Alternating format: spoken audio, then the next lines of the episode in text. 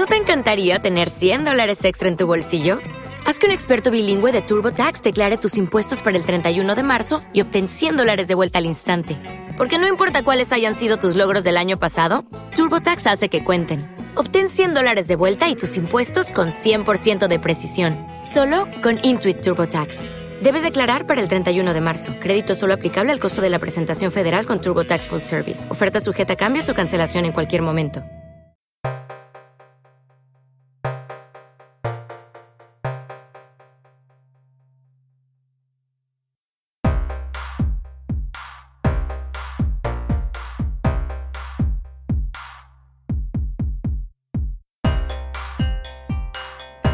En alto rendimiento estamos con Monse Cascalló, es licenciada y máster en Psicología del Deporte por la Universidad Autónoma de Barcelona, tiene múltiples certificaciones y licencias en el ámbito del coaching, es directora del área de coaching deportivo y de equipos en el Instituto Gestal y directora coach y formadora en MCoach. Buenas tardes, Monse. Buenas tardes. ¿Qué tal? Pues muy bien y muchas gracias por darme la oportunidad de estar aquí hoy con vosotros. Gracias a ti por, colaborar con nosotros. Eh, a ver, Monse, podríamos decir que el coaching es un concepto que bastante de actualidad. ¿Podrías acatarnos su significado? Sí.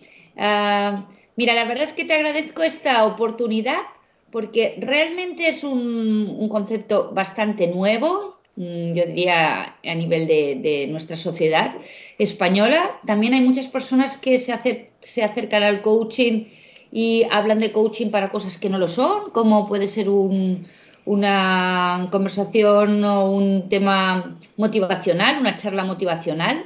Y me gustaría así puntualizar un poquito lo que es el coaching, ¿de acuerdo? Mira, el coaching, según la definición de ICF, que es la Organización Internacional Reguladora de la de lo que es esta nueva profesión de coaching, nos dice que es eh, el arte de acompañar a las personas en un proceso creativo y estimulante a desarrollar su potencial para poder maximizar su rendimiento. ¿De acuerdo? Fíjate que es, que es un, significado muy condensado, pero explicándolo un poquito, estamos hablando de realmente acompañar a las personas, es decir, no de yo soy el experto y te voy a decir lo que tú tienes que hacer, sino vamos a tener conversaciones de tú a tú, en un proceso que se llama creativo y estimulante, es decir, en una serie de conversaciones que no son conversaciones normales, sino donde hay una serie de, de preguntas, de insights que permiten a la persona llegar a su autoconocimiento, un autoconocimiento para saber de dónde sale su motivación, cuáles son sus fortalezas, cuáles son las cosas que le limitan, cuáles son los cambios que tiene que hacer para entender en profundidad dónde está y a partir de aquí tomar decisiones que le permitan llegar a donde él quiere llegar, normalmente algún objetivo que quiere conseguir. Eh, ¿De qué técnicas y herramientas dispone el coach para acercarse a su cliente y acompañarle en este proceso? Bien, mira, más que técnicas, en coaching nosotros hablamos de competencias. Y estamos hablando de habilidades comunicativas sobre las cuales el coach tiene una gran maestría, que ahora te describiré cuáles son, y que son las que permiten llegar a estas conversaciones transformadoras, creativas y estimulantes que ayudan a la persona. ¿De acuerdo? Estas competencias están basadas fundamentalmente en la capacidad de crear entornos de confianza donde la persona se pueda sentir segura para autoexplorarse, de crear un entorno de preguntas realmente potentes, preguntas que lleven a la reflexión, preguntas que lleven a la acción, una capacidad de escuchar activamente, ¿qué quiere decir escuchar más allá de las palabras, escuchar el estado emocional de la persona, escuchar la implicación, respetar sus silencios para dejar que la persona se acabe de hablar. Características también de acompañar a la persona a definir sus propios objetivos, a diseñar planes estratégicos para conseguir los objetivos, a dar feedback de una manera que le ayude a la persona a progresar y a tomar conciencia. Y eso es lo que conforma fundamentalmente el coaching. Toda esta serie de habilidades, que en realidad son habilidades comunicativas, en un alto grado de maestría. es evidente que esta serie de habilidades también son útiles en otros entornos y por eso podemos encontrar actualmente la definición de lo que llamamos el líder coach, que puede ser un directivo o un entrenador que de alguna manera utiliza estas habilidades comunicativas propias del coaching para desarrollar el potencial de las personas que tiene a su cargo, sea un directivo, pues su equipo de trabajo, o un entrenador, el equipo, los, los deportistas que está entrenando en este momento. Eh, entiendo que la comunicación va a ser clave ¿no? en todo este proceso. Entonces, eh, quería saber qué, características van a configurar esta comunicación entre el coach y el, y el cliente. Pues fíjate, las, características fundamentales son la creación de este entorno de confianza, donde lo primero que se cuestiona es cuál es el objetivo fundamental de la persona que llega al coaching. Porque muchas personas están en un momento de insatisfacción, o porque están mal donde están, o porque tienen un objetivo que hace tiempo que persiguen y no saben cómo llegar, porque tienen conciencia de algo que no funciona, ¿sí? Y estamos hablando de personas sanas, no de personas que necesitan un psicólogo clínico, que también las hay, ¿de acuerdo? Y en ese tipo de personas, lo primero que establecemos siempre es cuál es el objetivo del proceso. A partir de allí, el primer cuestionamiento es decir, ¿por qué esto es importante? ¿Cómo esto se conecta con la motivación de la persona? Porque la motivación al final es lo que va a mover la energía de esta persona para empezar a hacer los cambios que necesite. ¿De acuerdo? Y eso es una parte importante, que la persona conozca de dónde sale su motivación. De hecho, es una de las de los puntos claves de inteligencia emocional que se desarrolla en un proceso de, coaching, ¿de acuerdo? Después entramos un poco a lo que llamamos la exploración de la realidad, es decir, ¿dónde está el cliente en este momento? ¿Cuáles son sus puntos fuertes, sus fortalezas para alcanzar este objetivo? Ese es un punto muchas veces muy olvidado por las personas de cuáles son nuestros puntos fuertes y cómo los podemos utilizar para alcanzar aquello que queremos alcanzar. Luego también hay una, una revisión de lo que llamamos las áreas de mejora, que incluyen desde creencias limitantes, ideas que tenemos sobre nosotros mismos que nos impiden avanzar, desde habilidades que nos falta desarrollar, desde las más básicas como gestión del tiempo o hábitos de alimentación o nutrición en un deportista, a otras habilidades que es dónde fijo mi atención normalmente, porque ¿qué está pasando cuando un deportista su atención se está fijando normalmente en lo que hace mal? Ese deportista al final lo que va haciendo es poquito a poco perdiendo autoconfianza en sí mismo y entra en una espiral de baja confianza que impacta rápidamente en su rendimiento deportivo. Y aquí ya entraríamos desde un punto de vista puramente psicológico el impacto que tiene la baja autoconfianza en el rendimiento, ¿de acuerdo? Pero desde el coaching la reflexión es, ¿qué está pasando? ¿Por qué hay una baja autoconfianza? ¿En qué te estás fijando tú o dónde te estás dejando de fijar que estás perdiendo la confianza en ti mismo? ¿De acuerdo?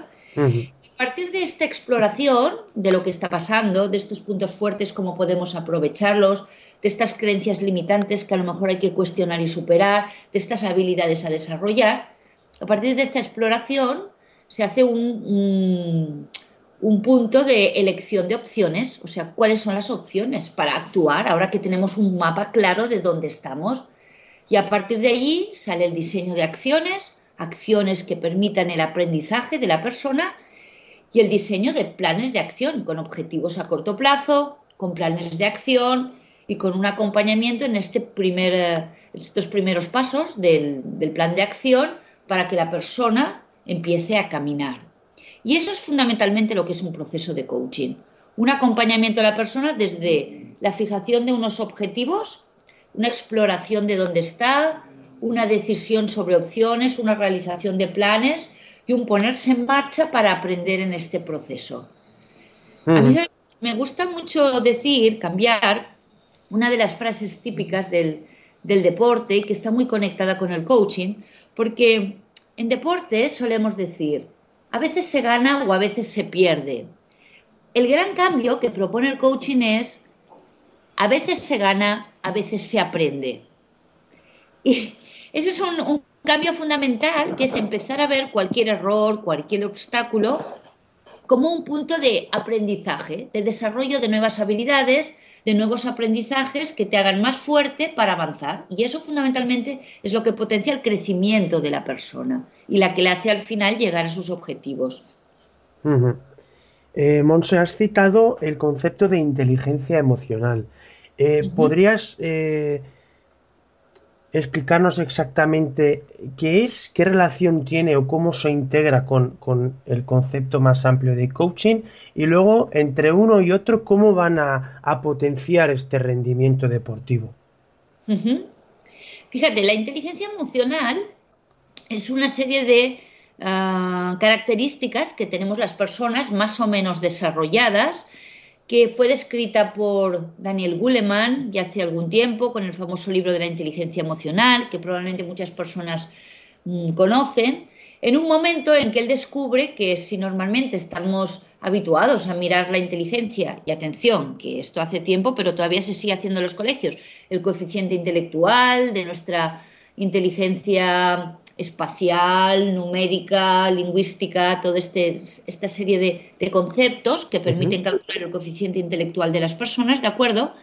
Pues a partir de unos trabajos que hicieron, ellos se dan cuenta de que este coeficiente intelectual no determina en gran medida el éxito de las personas.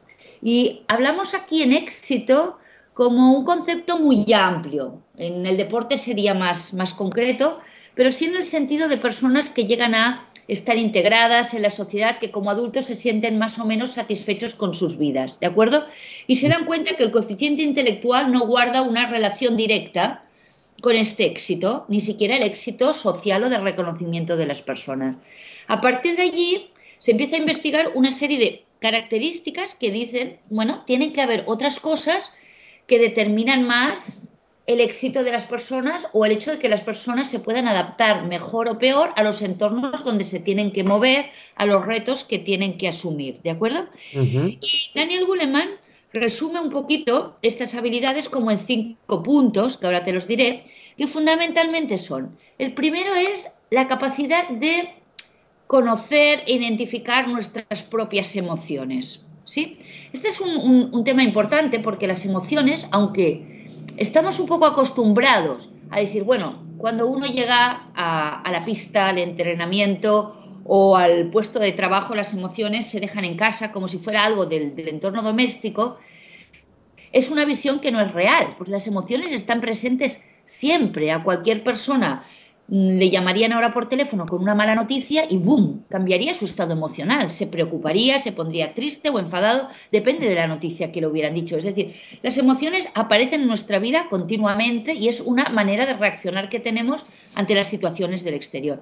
Entonces, no querer abordar las, las emociones nos ha llevado muchas veces a una falta de, recursos para gestionar situaciones complejas, ¿de acuerdo? Entonces, el comienzo, la inteligencia emocional lo primero que es es el reconocimiento de las emociones.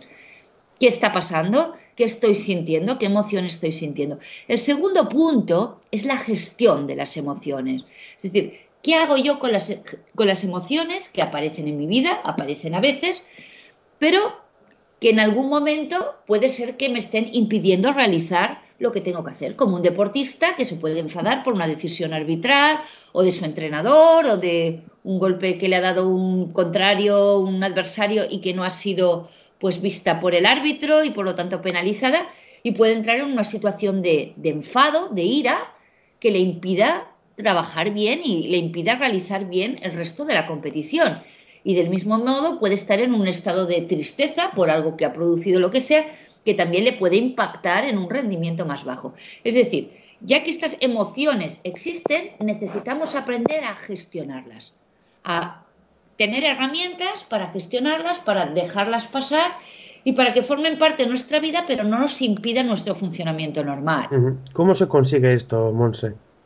Pues, pues la verdad es que se consigue con entrenamiento. y es, es, gracioso porque a veces estamos acostumbrados a pensar que solo tenemos que entrenar pues lo que es la técnica, ¿no? Incluso la táctica propia del deporte o a nivel físico para desarrollarnos para desarrollar nuestras capacidades físicas, pero nuestros aspectos mentales y emocionales también se desarrollan. Y la verdad es que algunas personas tienen un grado de inteligencia emocional elevado porque en su infancia, en su adolescencia, han tenido la suerte de contar con buenos modelos de inteligencia emocional. Este es un punto realmente interesante porque cuando nosotros encontramos una persona con un nivel emocional alto o un nivel emocional bajo, no es una característica genética que haya heredado de sus padres. De hecho, cada vez sabemos que hay menos cosas genéticas, sino que es algo de lo que era aprendido de su infancia. Y esto es muy interesante porque eh, las personas que son padres lo, entenderán perfectamente. Nosotros podemos a nuestros hijos intentar pasarles unos conocimientos y tendremos más o menos éxito. Pero lo que seguro que les vamos a transmitir, queramos o no, es nuestra forma de reaccionar ante las circunstancias de la vida. Y esta forma de reaccionar, es decir, cuando hay un, por ejemplo, un problema, ¿qué pasa? Me hundo ante el problema o lo veo como un reto para tirar adelante. Cuando hay un conflicto, tengo herramientas para hablarlo, mmm, saco mi energía para afrontarlo o al revés, todo esto es algo que los niños lo van viendo y lo van aprendiendo igual que aprenden a hablar o a caminar, sin ninguna voluntad de aprender. O sea, se van empapando en su entorno, ¿de acuerdo? Entonces, según los padres, los maestros o a veces algunos hermanos mayores o abuelos, personas significativas, las personas han aprendido estas habilidades o no. Pero estas habilidades se pueden entrenar, igual que las otras. Y forma parte de un autoconocimiento, de una parte de ejercicios y de una toma de conciencia progresiva de la persona. Y probablemente es una de las cosas que más se trabaja en los procesos de coaching, esta parte de aprender a gestionar las propias emociones. ¿De acuerdo? ¿En qué dirección deberíamos entrenar esta gestión de emociones? Mira, creo que aquí también hay un tema importante. Fíjate que yo todo el, todo el tiempo estoy hablando de gestión. En ningún momento he hablado de control de las emociones, ¿de acuerdo? Porque la manera correcta es ayudar a las emociones que pasen. Es decir, las emociones aparecen, van a aparecer, forman parte de nuestra naturaleza humana, todos los animales y los mamíferos experimentamos emociones, ¿no? Y además es algo que tenemos para nuestra propia supervivencia. Entonces, lo que se trata fundamentalmente es de dejar que estas emociones pasen. Y para ello necesitamos poder expresarlas y liberarnos de ellas, de alguna manera. ¿De acuerdo? Para eso lo primero que necesitamos es identificar la emoción, porque una emoción de tristeza, que viene de una pérdida, necesita unas cosas para pasar, como es la parte de aceptación, de tener un tiempo, digamos, casi de recogimiento interno, ¿no? de, de, de asimilar el tema, mientras que otras emociones, como puede ser el miedo, que aparece ante una amenaza, necesita otro tipo de gestiones, necesita un, una parte de reflexión hasta qué punto este miedo es realmente un miedo que afecta a mi supervivencia, o otras emociones como la rabia van a necesitar otro tipo de gestión en el sentido de identificar cuál es el obstáculo, qué es lo que está pasando que me genera tanta rabia y por lo tanto ¿Qué voy a hacer yo ahora para pasar este obstáculo? Más que convertir la rabia en una agresividad contra los que tengo cerca, que es lo que hacemos normalmente, por falta de conocimiento, ¿de acuerdo? Uh -huh. De hecho, la rabia en el deporte, bien utilizada, es una emoción muy útil porque da un plus de energía siempre que lo utilicemos de una manera positiva, siempre que la persona sea consciente de lo que está pasando. Y fíjate que es, es curioso porque si, si, observamos, por ejemplo, a veces jugadores, y mira, podemos entrar en el fútbol porque es lo más conocido por todo el mundo, como Cristiano Ronaldo y como Messi, si nos fijamos en momentos donde ellos los están, los, los defensas del equipo contrario los están, digamos, machacando mucho, ¿de acuerdo? Y el árbitro no pita todas las faltas y están ahí. Estos jugadores, a diferencia de otros jugadores que normalmente acaban enfadados, cabreados, saliendo, saliéndose del partido.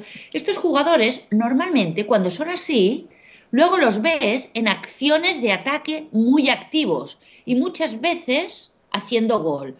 Digamos que subiendo. Es decir, saben utilizar su rabia de manera positiva para tener una energía extra. ¿De acuerdo? Es como También... si supieran sobre, sobreponerse, ¿no? Exacto. O jugadores como Ricky Rubio, que puede hacer un error o algo, y luego la siguiente jugada él va y roba una pelota, ¿sabes? Son, uh -huh. son jugadores que aprenden a utilizar su rabia en positivo, porque la rabia siempre nos da un plus de energía. Entonces, hay una parte de gestión de las emociones que está muy relacionada con esa, con la capacidad de gestionarlas, de hacer que pasen las emociones y utilizarlas de manera positiva. Siguiendo un poquito con el tema de la inteligencia emocional, que decía que eran cinco puntos, el tercer punto es conocer de dónde salen las fuentes de motivación.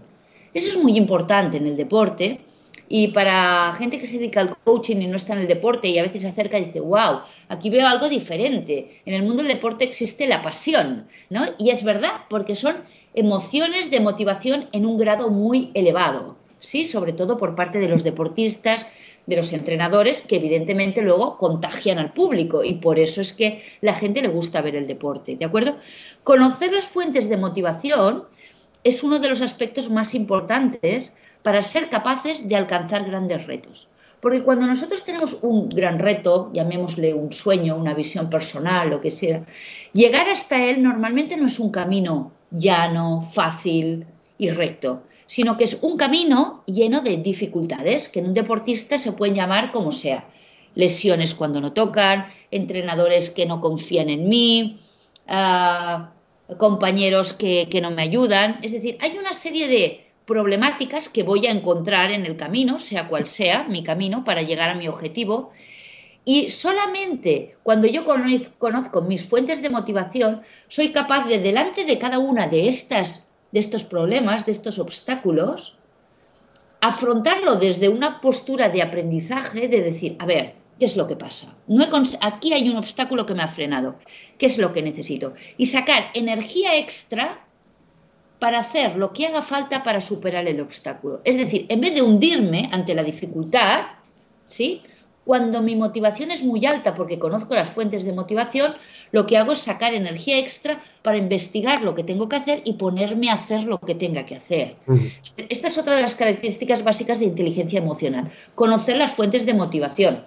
Aquí me gusta referirme, por ejemplo, a Shesco Spark, que es un gran amigo mío y es un motivador nato, conocido, que él siempre dice, la motivación es aquello por lo que uno se levantaría a las 5 de la mañana. Es una manera gráfica, ¿no? De decir, esto que nos motiva, ¿no? Que haría lo que fuera por conseguirlo, eso es la fuente de mi motivación. Y el que conoce esto tiene algo ganado para su vida, para conseguir lo que él pueda conseguir. Luego, el cuarto y quinto punto están más relacionados no tanto ya en la parte más individual de la persona, como es esta de de identificar tus emociones, gestionarlas y conocer las fuentes de motivación, sino más en tu relación con los demás. La primera es la capacidad, que es, que es la cuarta de los puntos de inteligencia emocional, de establecer ah, relaciones, de, digamos, de comprender lo que son las emociones de los demás, lo que normalmente conocemos como empatía, y por lo tanto de adaptar nuestras conversaciones, nuestra comunicación al estado emocional del otro y el último ya está más basado en lo que llamamos construir relaciones sinérgicas, es decir, poder ser capaz de trabajar con los otros, gestionar conflictos y poder manejarme ante situaciones con otras personas, porque normalmente para conseguir los objetivos, normalmente los humanos no podemos hacer las cosas solas, necesitamos hacerlos con otras personas. Y para hacer estas personas, la capacidad que nosotros tengamos de comunicarnos efectivamente, que va mucho más allá de hablar en público efectivamente, que es lo que a veces la gente confunde. Comunicarse, un buen comunicador es ese que habla bien en público, ¿no? No, no, está muy basado en tu capacidad de escuchar al otro, de entenderlo, de hacer llegar bien tu mensaje, de ver en qué punto podemos colaborar los dos para beneficiarlos los dos. Entonces, esta es la quinta de las, de las capacidades de inteligencia emocional. Y claro, todas ellas configuran una serie de capacidades que nos hacen más óptimos ante las circunstancias de la vida cara a afrontar retos y cara a conseguir la colaboración de otros para conseguir nuestros objetivos. Entonces, esto es la inteligencia emocional. Y evidentemente que en el coaching se trabajan, porque lo que la persona se va dando cuenta es qué es lo que le está faltando o qué características tiene él y puede aprovechar o qué es lo que le está faltando muchas veces para superar un reto o un problema. Y allí necesita empezar a descubrir de dónde sale su motivación, aprender cuál es la, la, emoción que está en este momento, cómo la puedo gestionar mejor, cómo la puedo dejar pasar, ¿de acuerdo? ¿Cómo puedo comunicarme mejor con los demás? Tener conversaciones asertivas, toda una serie de características que lo que hacen en el fondo es mejorar tanto su inteligencia emocional como su autoconfianza, es decir, la confianza en sí mismo y en sus propias capacidades para afrontar retos y llegar donde quiera llegar. Muy bien, Monse. Pues eh, en nombre de todo el equipo de alto rendimiento, te agradezco esta magnífica clase que nos has dado sobre lo que serían los procesos del coaching y la inteligencia emocional y cómo estos van a influir a un posterior eh, desarrollo y rendimiento en, los deportes. Pues muchas gracias a vosotros, espero que haya sido de vuestro agrado y bueno, si me he pasado un poquito en el tiempo, ahí me disculparás. muchas gracias, Xavi. Gracias a ti, un saludo. Leo Monse.